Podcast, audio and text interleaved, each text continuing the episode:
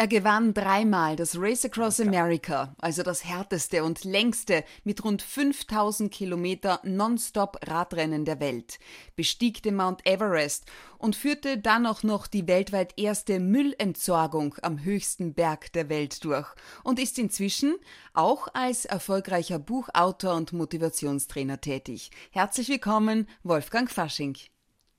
Servus Julia, hallo über die Müllentsorgung der Superlative und Erfolg.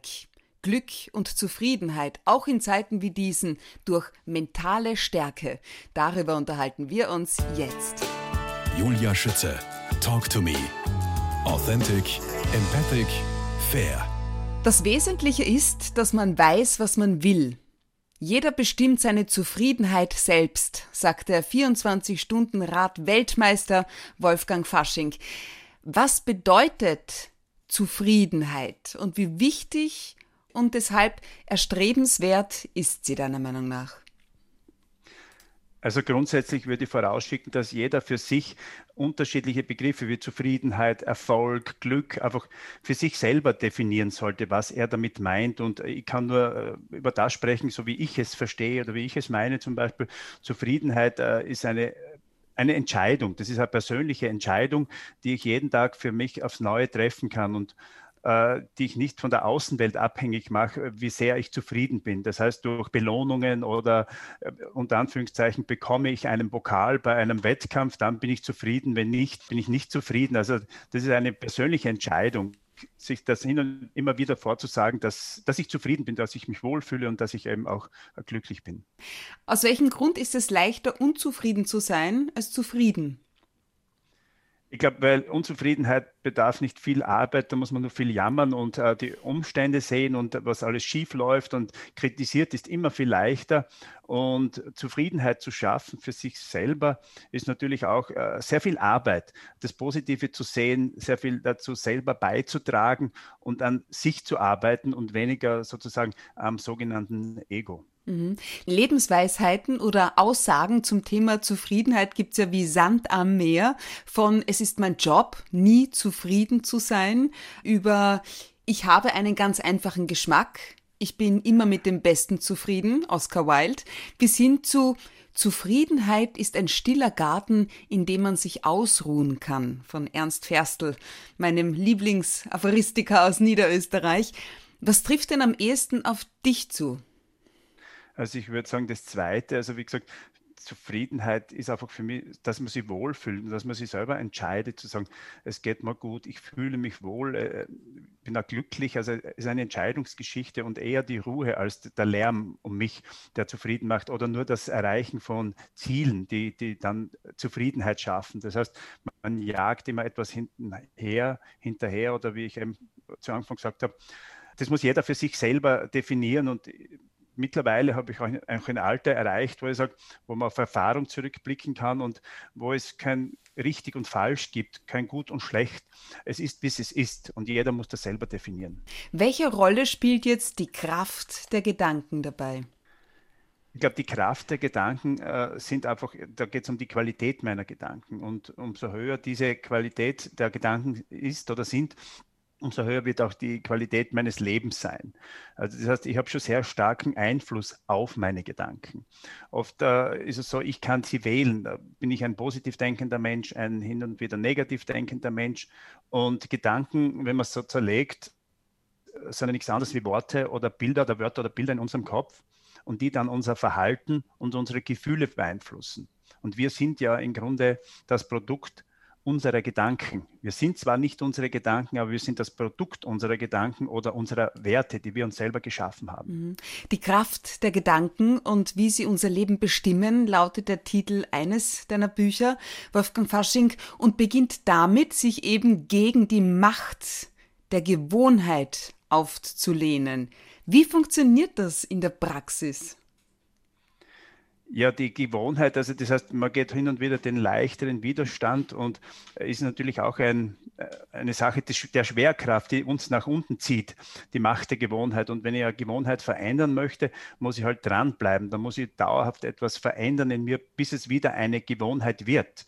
Aber es ist halt leichter, sozusagen nichts zu tun, äh, zu Hause auf der Couch zu sitzen, sich nicht zu bewegen, das wird natürlich auch eine Gewohnheit oder sich einen ungesunden Lebensstil hinzugeben, das ist auch eine Gewohnheit. Und aus der herauszubrechen ist einmal die Erkenntnis zu wissen, dass das, was ich so ist, äh, nicht gut ist für mich und dass ich es in der Hand habe, es auch zu ändern, diese Gewohnheiten. Hast du überhaupt einen inneren Schweinehund?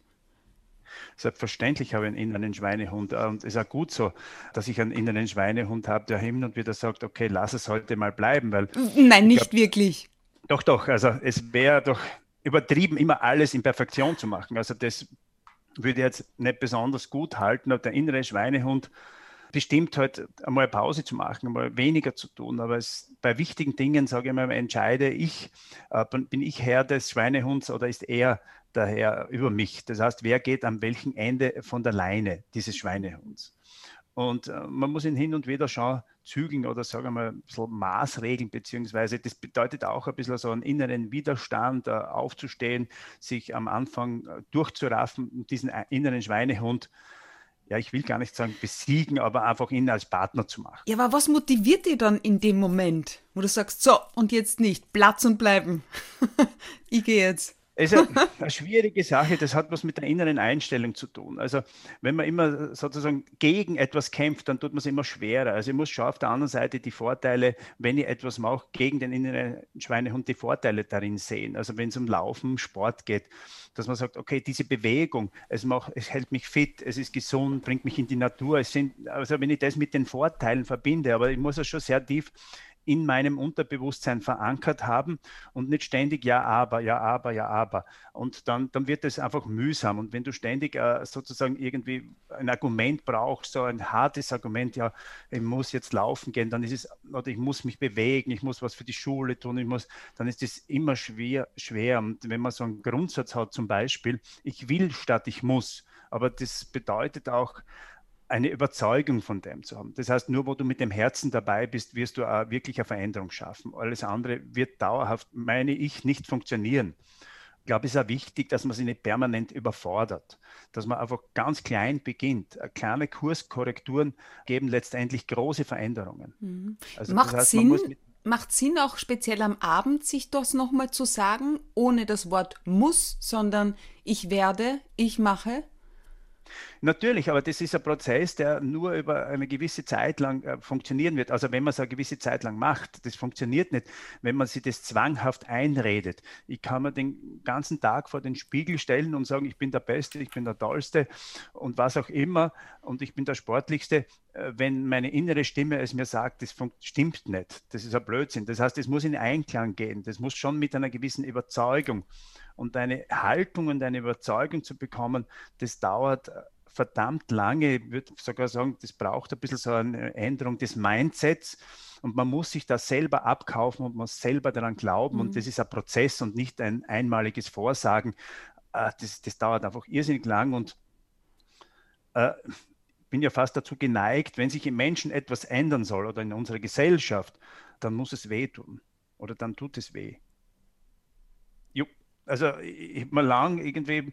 Du siehst mein Mund ist so, was? Ja, ja, also es wird uns, so habe ich das Gefühl, einfach sehr viel versprochen, dass alles so leicht geht, egal in welchem Bereich, eine Beziehung zu führen, einen Marathon zu laufen, mit dem Rauchen aufzuhören, fünf Kilo abzunehmen, einen Job zu machen, eine Abendausbildung zu machen. Es ist alles so leicht. Die Werbung sagt uns, es funktioniert so leicht. Aber meine Erfahrung, vielleicht, weiß nicht, bin ich einer, der, der es nicht so gut kann, äh, sagt man, ich muss immer auch den Preis dafür bezahlen. Alles hat Dann seinen Preis. Dafür, alles hat seinen Preis. Und es wird sich nichts verändern. Hm. Thematik auch in unserer Geschichte, Müll und so weiter und so her. Das hat einen Preis und das kann nur, und ich meine mit Schmerzen oder Wehtun, nicht, dass es körperlich wehtut. Es, ich muss eine Entbehrung bringen. Ich muss irgendwas machen, was ich vorher nicht gemacht habe. Und so, es geht nicht auf der Couch. Es geht nicht in der, in der sozusagen in der Komfortzone. Worin liegt der Unterschied zwischen Zufriedenheit und zwischen Zufriedensein und Glücklichsein? Und wie hängen diese beiden Zustände auch zusammen? Also eine schwierige Sache. Also Glück ist natürlich auch äh, eine persönliche Definition, sich glücklich zu fühlen. Und Glück ist ja irgendwie auch eine Aneinanderreihung von sehr vielen guten Gefühlen, dass man wahrscheinlich dauerhaft gar nicht aushalten würde, wenn man permanent auf Wolke 7 schweben würde. Also das ist ja ein Zustand, der, der wahrscheinlich unerträglich ist auf Dauer. Aber es ist auch so, Glück passiert im Inneren des Menschen und auch nicht im Äußeren sozusagen. Es gibt ja Leute, die sagen, ich verändere und dann bin ich glücklich. Ich ziehe dorthin, dann bin ich glücklich. Ich äh, mache diesen neuen Job und dann bin ich glücklich. Und ich behaupte, dass das nicht stimmt, wenn das Glück nicht aus einem herauswächst, dass man sagt, okay, es ist in mir drinnen, dieses Glück, egal an welchem Ort ich lebe oder wo ich bin und welchen Beruf ich ausführe, das Glück kommt mhm. von mir heraus. Was haben glückliche Menschen gemeinsam? Ja, die haben Freunde, die haben Ziele, die, die sind äh, kreativ, äh, sie lachen viel, sie haben wenig Medienkonsum. Das zeichnet solche, sie, sie stärken sich durch vor allem sehr viele soziale Beziehungen. Sie betreiben Sport, sie bewegen sich. Sie haben eine Struktur, sie haben Ziele, sie haben Visionen, sie haben Wünsche. All das zeichnet sozusagen diesen glücklichen Menschen oder nennen es mal erfolgreichen Menschen oder ich nenne ihn auch diesen eher Lebenstypen. Äh, das heißt, er will in seinem Leben etwas erleben, äh, den sogenannten glücklichen, er, was noch, er gönnt anderen Menschen etwas zum Beispiel. Und das ist ja auch ja nicht so einfach, das lernt man ja schon im Sport, sich mit anderen Menschen mitzufreuen, ehrlich mitzufreuen, nicht oberflächlich, nicht so als Lippenbekenntnis sehr toll gemacht, sondern in sich hineinzuspüren und sagen, habe ich ehrliche Freude, wenn mir jemand äh, den ersten Platz wegnimmt oder jetzt äh, aus der Perspektive ein anderer gewinnt etwas oder macht Dinge erfolgreich, die du vielleicht selber auch gemacht hast oder selber machst. Das ist einfach äh, für mich ein ganz entscheidender Faktor, auch mit diesem Glücklichsein und sich wohlzufühlen, zufrieden zu sein, dass ich sage, ich kann mich mit anderen Menschen ganz ehrlich mitfreuen es ist genug Platz für alle da. Ich sehe das genauso. Das nein, aber wenn man, wenn man das verstanden hat, ja. dass es einfach Platz für alle gibt bei uns. Und nicht so, wenn äh, er etwas äh, besser oder sie etwas besser macht, dann bleibt für mich weniger über. Also wir leben im Überfluss in allen Bereichen. Es kann uns auch motivieren zu sagen, okay, der oder sie hat das zusammengebracht, das kann ich auch, aber ich kann anders sagen, warum hat er gewonnen, warum hat sie gewonnen, warum hat sie einen besseren Job, warum hat sie diese Ausbildung gemacht und ich nicht. Das heißt, äh, ich nenne es halt diese positive Neidmethode. Ich kann da sagen, okay, diese Person hat es gut und erfolgreich gemacht, das kann ich auch. Und das beflügelt wesentlich mehr und motiviert wesentlich äh, ehrlicher, als wenn man ständig Menschen etwas mhm. äh, neidig ist. Glück hängt davon ab, was sie denken, schreibst du auf Seite 122. Und dabei gibt es vier Glücksbereiche. Welche sind das? Du sprichst wahrscheinlich äh, das von Arbeit und Leistung an. Dann eben natürlich, also das heißt, wir streben nach, wir brauchen Arbeit, wir müssen Leistungen bringen. Es ist Familie, soziale Kontakte, das ganz wichtig ist. Also vor allem in dieser Zeit jetzt trotzdem soziale Kontakte zu pflegen. So nach dem Motto, den oder die könnte ich wieder mal anrufen. Wann tun es wir? Wahrscheinlich ganz, ganz selten. Unser Körper ist ein wesentlicher Bestandteil unseres Lebens. Das heißt also Körpergesundheit, Wellness dass wir nicht nur wissen, dass unserem Körper eine gute Bewegung, eine gute Ernährung gut tut, sondern dass wir es auch anwenden. Und dann als vierter Punkt natürlich auch das im Höheren, das heißt unser Sein, unser, unsere, ich nenne es mal Spiritualität, unser Glaube, unsere Richtung, den Sinn unseres Lebens oder äh, was ist der Sinn meines Lebens, der Sinn meines Daseins. Weil unterm Strich muss man ja sagen, das Leben ist kurz und das Leben ist kein Warteraum. Also das sind für mich diese vier Glücksbereiche, also Arbeit, Leistung, wie gesagt, Familie, soziale Kontakte, um das zu wiederholen und eben dann die, die, mein Körper, die Gesundheit und eben der Sinn des Lebens. Also wenn diese ausgeglichen sind, also das heißt auch nicht, wenn zum Beispiel Erfolg auf einem Bereich Misserfolge auf der anderen Seite gut machen. Da, da, wenn du als Manager erfolgreich bist, super erfolgreich, ganz oben, aber alle anderen Bereiche nicht wirklich gut sind, glaube ich, dass diese Balance des echten Glücklichseins auch nicht da ist. Mhm. Lieben heißt geben, immer wieder geben, Wolfgang Fasching. Neben Zufriedenheit und Glück spielt unter anderem die Liebe auch eine große Rolle, wenn es um die Kraft der Gedanken und wie sie unser Leben bestimmen geht. Inwiefern? Also das ist ein Punkt, äh, über den ich vielleicht vor vielen, vielen Jahren gar nicht so gern gesprochen hätte, über Liebe. Ich glaube, Liebe ist unser größter Antrieb, den wir haben. Viele Menschen ver verstehen unter Liebe nur partnerschaftliche Liebe. Oder es gibt dann wiederum, das ist noch ein bisschen rudimentärer, sage ich mal, die nur körperliche Liebe, sondern Liebe ist was, was ganz Hohes. Mich selber zu lieben ist einmal eine hohe Kunst und äh, wenn man das auch äh, sich selber sagen kann, ich liebe mich, also und vollen Ernstes. Ich glaube, das können ganz, ganz wenig Menschen. Davon bin ich überzeugt und wenn ich ein Seminar mache oder einen Vortrag, wenn man von Liebe spricht, das klingt so hm, über Liebe, ja. ich sage mich selbst, ja natürlich, also das ist der wichtigste Punkt meines Erachtens und alle Dinge, die ich mache, dass ich sage, okay, Liebe ist das oberste Gut, das, über, das es überhaupt gibt und deswegen auch, ich sage, ich liebe das Leben. Und, und das ist einmal ein, ein wichtiger Punkt, also um einfach positiv, ist ja unsere Wahrnehmung, positiv in unsere Welt hinauszuschauen. Auch meine Arbeit zu lieben, die Tätigkeit eben auch zu lieben praktisch. Menschen und, und, und. Also Liebe ist für mich einfach ein ganz ein, ein wesentlicher Punkt, uh, um einfach wiederum Glück, Erfolg, äh, Glück zu, glücklich zu sein, zufrieden zu sein. Aber das beginnt einfach, einfach mit einem selber. Wer jetzt wie ich zuhört und sich fragt, wo und wie anfangen, was kann ich als erstes tun? Was rätst du Auch dann? Das ist, äh, äh, viele Menschen kommen ja dann, wenn sie in einer Krise sind oder wenn sie in einer Situation sind, wo es ihnen nicht so gut geht, darauf etwas für sich zu machen. Das ist also mit dem Führen. Ich sage immer, Selbstführung ist die wichtigste Führung. Erst dann kann ich andere Menschen führen. Also wo anfangen? Im Kleinen anfangen einfach sich damit zu beschäftigen, was tut mir gut, wo fühle ich mich wohl, zum Beispiel Waldspaziergänge zu machen. Also für mich ist das einfach so, nicht jetzt nur durch Corona, sondern auch immer schon so ein wichtiger Punkt gewesen, alleine rauszugehen, ohne irgendein äh, technisches äh, Gerät mitzunehmen, dass ich sage, okay, ich bin trotzdem erreichbar, einfach äh, sich in den Wald, in die freie Natur zu begeben und ganz alleine und einfach mal eine halbe Stunde zu gehen, irgendetwas monoton zu machen, ohne Leistung zu erbringen und dann über Dinge nachzudenken, zu reflektieren. Und dann beginnt man vielleicht, sich mit diesen Themen auseinanderzusetzen. Weil du sagst, spazieren gehen, deine besondere Liebe gilt den Bergen. Aus welchem ja. Grund? Und zwar, wir sprechen ja in Superlativen bei dir. Nein, es ist nicht so, so, so, so, so tragisch. Also, das ist auch ein wichtiger Punkt, dass ich sage, man sollte im Leben nichts überbewerten. Also, das ist einfach. Hat, ja, aber ich meine, als 13. Österreicher den Mount Everest äh, bis auf den Gipfel da zu besteigen, das hat schon was. Oder alle Seven Summits dieser Erde.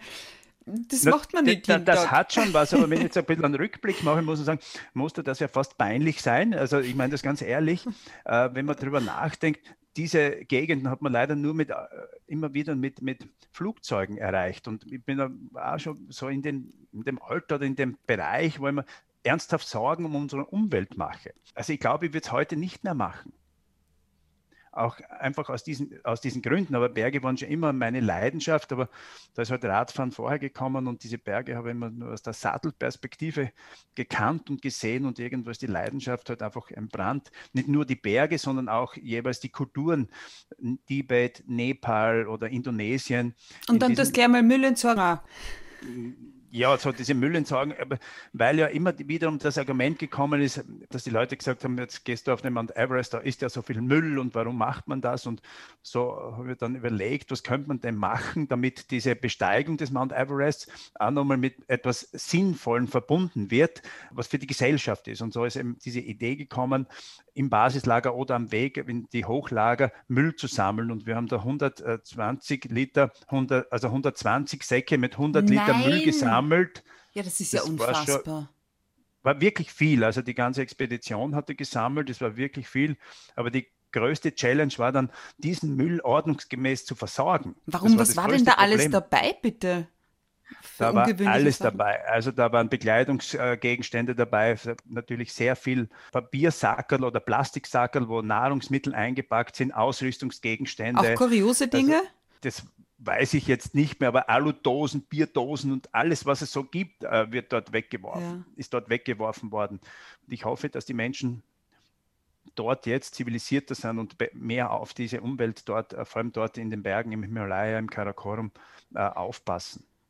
Zurück zur Kraft der Gedanken beziehungsweise mentale Stärke. Wenn ich das jetzt richtig verstanden habe, bedeutet das also, sich etwas vorzustellen und auch zu erkennen, was nicht geht. Ist das richtig so? Also ich glaube, da gibt es ja auch wiederum so, so viele verschiedene unterschiedliche Definitionen. Wenn man das Wort hernimmt, mental, mental ist, dann geht es einfach, sich was vorzustellen, geistig in meinen Gedanken.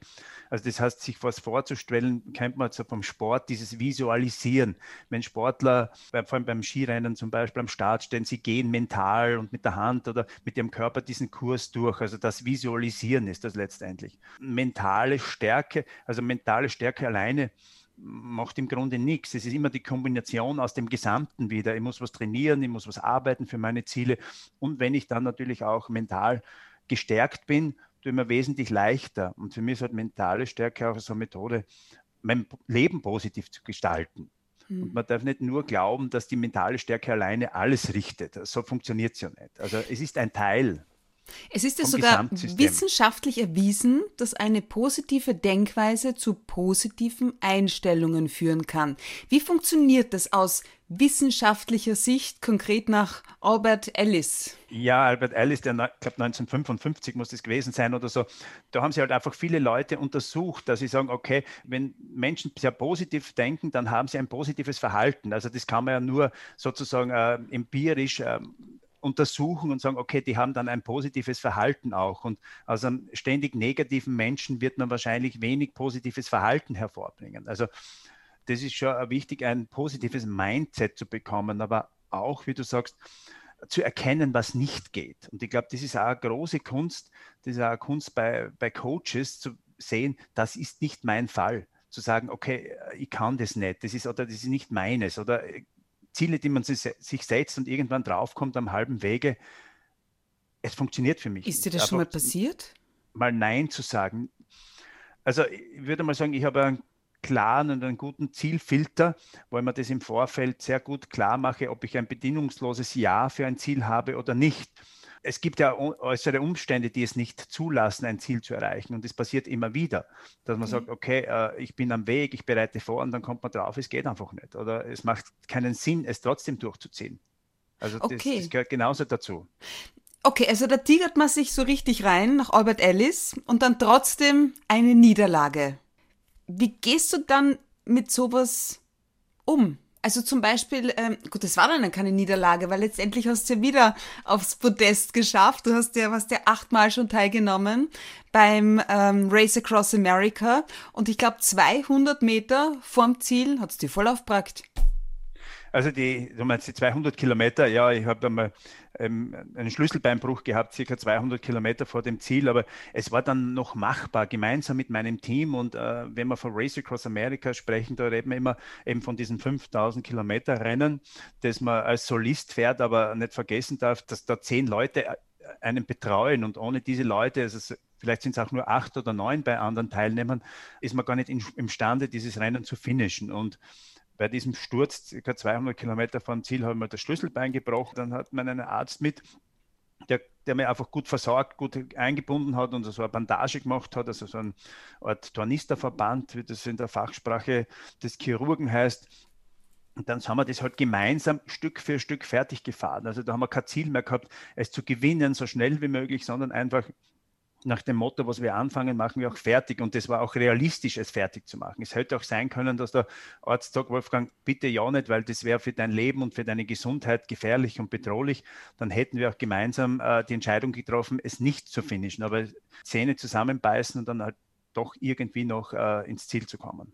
Du hast sogar aufs, aufs, aufs Podest geschafft bei circa 200 Kilometer vor dem Ziel sind meistens die Platzierung bei 5000 Kilometer schon gerichtet. Also das heißt, es war eher eine Rechenaufgabe, wie langsam kann ich fahren, dass ich noch Zweiter bleibe. Aber also es war jetzt nichts. Unfassbar, unfassbar.